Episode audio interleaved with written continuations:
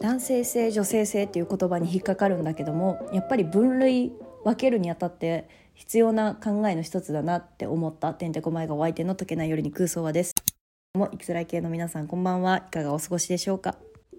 男性っぽいとか女性っぽいとかもうこのジェンダーフリーって言われる時代にナンセンスだとは思うんですけども偏りがあるというか寒色系だな暖色系だな赤っぽい色だな青っぽい色だなっていう分け方と同じでこうざっくりとした切り分け方として概念としては必要なのかなっていうふうにはね思ってます。もっと違う言葉を使えればいいんだけどもね青っぽい考え方だね赤っぽい考え方だねって、まあ、それも女性はイコール赤なんですか？みたいなさ お話が出てきそうだからちょっと難しくはあると思うんだけど今日はねここでは自分は推奨した言い方ではないんだけども男性的女性的考え方っていうお話について考えていきたいなっていうふうに思っております。最近 SNS で話題の渋谷区だったかな東京のトイレを作りました。一つは男性のトイレであり二つはジェンダーフリーのトイレでありますっていうお話があったりだとか何の問題が起きるのかみたいなことがいろいろネット上であのいろんな意見が飛び交ってるんですけども私の意見としては私はあまり性別を決めたことがこれですって言えないんだよね。本当に。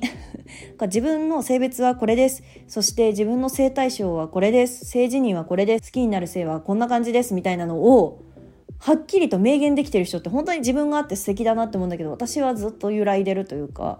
まあ言うのであれば女性でまあうーんどうなんだろうな。結婚しているからアセクシャルアロマンティックとも言えないしでもそれもおかしな考えだよね結婚してから「お前はアセクシャルアロマンティックじゃねえよ」って言われるのもちょっとおかしな話なんだけどもだからさ結婚してしまっているのでまあまあ異性愛者なんですかねっていうかそういう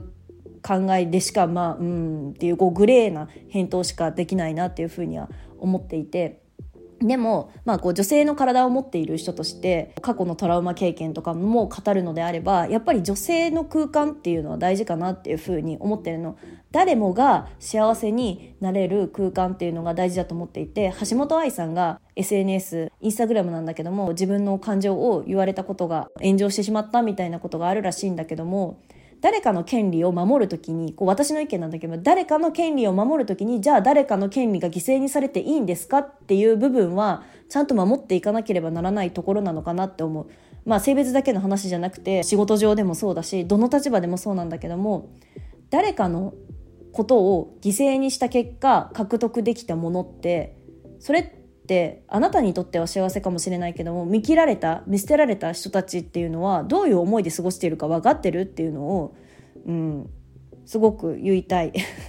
言いたいいろんな経験を被害者である私からしたら本当にそこは強く伝えていきたいなってこうグレーでこうぼやかしてしか言えないんだけどそこは大事にしていきたい部分かなっていうのはね思っていますね。あと「ジョーカー」っていう映画あるじゃないですか。ホアキン・フェニックスがあの主演を演じられた方のジョーカーのお話ね。あの話ってこう考察するのも面白いしこう社会的な情勢として社会的な出来事としてリンクさせながら考えるのも面白いし自分の立場として考えるのも面白いし好きな映画の一つなんだけどもあれってこう男性的な価値観を持った方がこう共感される映画なのかなっていうふうに思っていて言っとくけど最初に冒頭に話したように男性的女性的っていうのはこう言葉の分け方で分かりやすいために活用しているので別にそうですよって決定づけるものではないんだけども女性的な被害経験というか悲しみ経験辛さの経験っていうのは内的に保持することが多いみたいなのね。いろんな文献にも書いてあったんだけども私もそうなんだけども自分が傷つきました辛いことがありましたってなった時に自傷行為であったりだとか自分を傷つけたりだとかこう自分に槍が向くことが多いんだけども映画「ジョーカー」のようにこう男性的なこう考えを持っている人っていうのは自分が悲しいのは悲しみを抱えたのは他の人のせいだって言って他の人に加害を加えることが多いんだって。あのジョーカーは主人公は社会的な排除をもう幼少期からずっと何度か繰り返してどこのジャンルでもだから親からも見捨てられるし職場からも見捨てられるしそのシーンの一つとして市が運営している病院に通っていたけどもカウンセリングを受けてたけどもそれも財政な経済的な打ち切りでもう亡くなってしまうっていうエピソードもあったんだけどもだから彼もかわいそうな鍵かっこつけどかわいそうな人なんだけどもさそれのムカつきを自分の中に槍を向けるんじゃなくて社会的にこう攻撃することによって快感を得るというか自分を救ってあげるみたいなストーリーなのね。でもあのお話って結構際どいお話で際どいテーマであって悪っていうものを神格化させて素晴らしいものなんだ。この悲しみは他の人のせいだから別にやってもいいんだっていうところを題材として材料として展開されているから本当に際どいなっていうふうに思うんだけどもそこの映画って本当に不思議だよね。だって女性は敵というかないものとして扱われてるというか主人公がいろんな人の出会いで印象的なシーンはさ自分が理想としていたコメディアンと出会ってピストルで撃って殺していくっていう話なんだけどもそこでも男性に認められたいからそういう演出方法があって女性に認められるためじゃなくて男性に認められるために行っている行動なんだよね全部。まあ、いわゆる父親殺しっていう神話のテーマを持ってくるのであればそれを実際に再現しているわけでしょ。本当に父親なのか父親じゃないのかリスペクトしていたコメディアンっていうのがジョーカーの中ではアーサーっていう名前だったよね。そのアーサーの中では思い込んじゃって嘘なのか事実なのかもう混沌としてるよねその話の中では。だから考察班とかも出てくるわけだけどもその中で母を連れ戻したいとか母に認められたいっていう感情よりもその上に上位の部分に父に認められた男の人に認められたい男の人の中でヒーローになりたいっていう願望があってでもその結構際どくて印象的に書かれている題材だけども日常生活でもなんか普遍的にある概念だなっていうふうにね私は思っているの。私の配偶者がそうとか自分の周りの人がそうとか周囲の人が全員そうっていうわけじゃないけどもネットを見ていたりだとか流行りのコンテンツを見ていると女の人と、まあ、異性愛者の間だったら女の人と男の人が付き合う中で結局この人が可愛いとか見た目が美しい美人だとかスタイルがいいとか頭のキレがいいとか優しいとか料理スキルがあるとかっていうのは結局誰のために孤児をするのかって言ったら結局男性のコミュニティの中で僕は私はこれだけすごいアクセサリーを持っているんだぞって誇示するために選んでいるのかなっていう節はさ感じられるじゃんというかもう動物としての本能がそうであるから仕方はないと思うんだけどだって鳥とかもさクジャクとかもさなんであんな綺麗な羽なんですかっていうとさ相手に自分はすごい個体ですよ。生殖をしましょうっていう意味でさああいうふうに誇示してるわけでしょ？選択肢はそこにないというかで人間っていうのは賢い知能を持って生まれてきたがためにいろんな手段があるわけだけども自分の頭の良さであったりだとかコミュニケーション能力の高さであったりだとかセンスの良さであったりだとかいろんな尺度で反転できるようになったからより複雑でがより高度なものになって大変だな人間って生き物はって 自分も人間なんですけどふとそういうふうに思うのね。でもそうは言いつつも私も自戒を込めて言いたいんだけども自分も今いろんな洋服を着てきたりだとかいろんな髪型をしてきた結果やっぱり社会に順応するためには20代女性社会人会社員っていう格好を選択しているわけね。万人受けを目指すために。人に嫌われないというかまあ無難だよねというかこの人は害のない人間なんだって認定されることが世の中を生きていく中で楽に生きられる手段の一つだなって実感できたのであれに荒れていたことも思い出したりだとかそうだから私もそういう選択肢はしているの。うん、だって自分がこうパートナーとして選ぶ時だって自分にとって害がないかというか自分視点で考える部分もあるけどやっぱり社会的な地位というか社会的にどう映るだろうっていうのは脳裏で絶対一回は意識してるの。多分私も意識してるし私の配偶者も分かんないけど聞いたことがないから分かんないから意識してるし世の中のカップルって全員そうだと思うのね。だって利害関係の一致って言ったらすごい冷たく聞こえるかもしれないけど家族っていうまあ、カップル同士もそうだけども関係性って会社の組織の単位がちっちゃくなっただけで一緒なんじゃないかなって私は思っているのね。こう組織として動いていくもんだって思ってるからカップル同士であっても家族同士であっても。それがうまく運用するためには何か社会的付与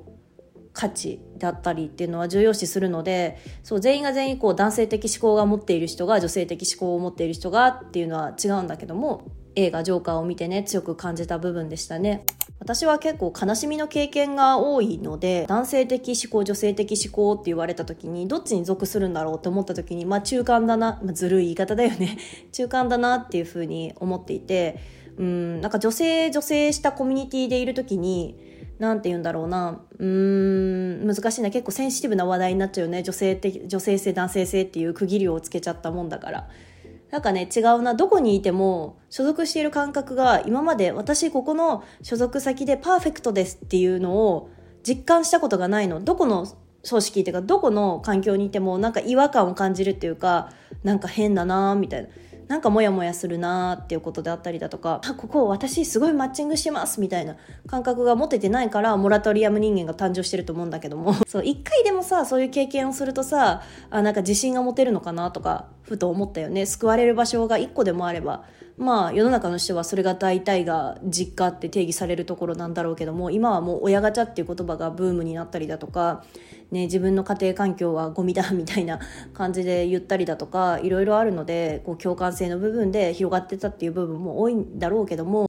か辛さみたいなのがさフォーカスされやすくて、まあ、今ねコロナ禍っていうものが、まあ、収束しつつありでもこの失われた3年間っていうのは大きすぎたものだし長すぎた期間だと思うしだって入学高校とか中学校入学したらもう卒業なんだよ。この3年間ってすごい大きいよね。そんな社会の中でもよりが自分をアピールするっていうよりか自分の付属物みたいなことをアピールすることが増えてっちゃって SNS での交流リアルな対面での交流が減っちゃったから自分はどれだけすごいものだっていうエピソードを語るにあたって誇示するのにあたって自分の周りでね、より結束力を固めていくことになっちゃったのかなっていうそういう風潮にね、まあ、悲しくはあるんだけども今後もそういう風潮に切り替わってしまったのでそういった流れがずっと続いていくんだろうなっていうのはね身に持って実感していますね。まあ、最初に最近の話題にあった渋谷区のトイレのトピックからそして映画「ジョーカー」の話そして女性性男性性って区切っちゃったけどもやっぱりそんなはっきりはしていないというか、分かりやすさで、分かりやすさで言っただけであって、ここは1階ですね、ここはフロア2階ですねっていう分け方と一緒で、何かを定義した上で分ける分け方なので、別に差別意識を持ってお話ししたかったわけじゃないんだけども、そこで思い悩むことっていうのはあるよねっていうね、話をしてまいりました。もう誰しもが生きやすい世の中っていうか、誰しもが選択権を守られていて誰しもが保障されている世界であってほしいなっていうのは本当にきれい事なのかもしれないしもう年齢を重ねるのに毎回毎回年齢を重ねるたびにもう諦めつつあるというか、まあ、そんな世界はもうないんですねっていうのはとっくの昔に 3C でも理解してるので結局10年以上生きていた中でも 13C から10年以上生きた今でも終わってないわってどれだけ世の中が動こうとさ SDGs って言われて世の中の女性の進出を活発にしましょうとか認めていきましょうみたいな風潮にはなっているけどもかやっぱり自分の生きづらさっていうか大変さっていうのは変わりなくてうん、結局自分がバカになるというか価値観を自分の中で価値観を覆すしかないのかなっていうね。こう諦めのフェーズに入ってます。これが大人になることなんだなって歯を食いしばって生きております。今日はねこの3つのことからいろいろ関連づけて話してまいりました。また次回もお聞きしていただけるとお会いできると嬉しいです。おやすみなさい。バイバイ。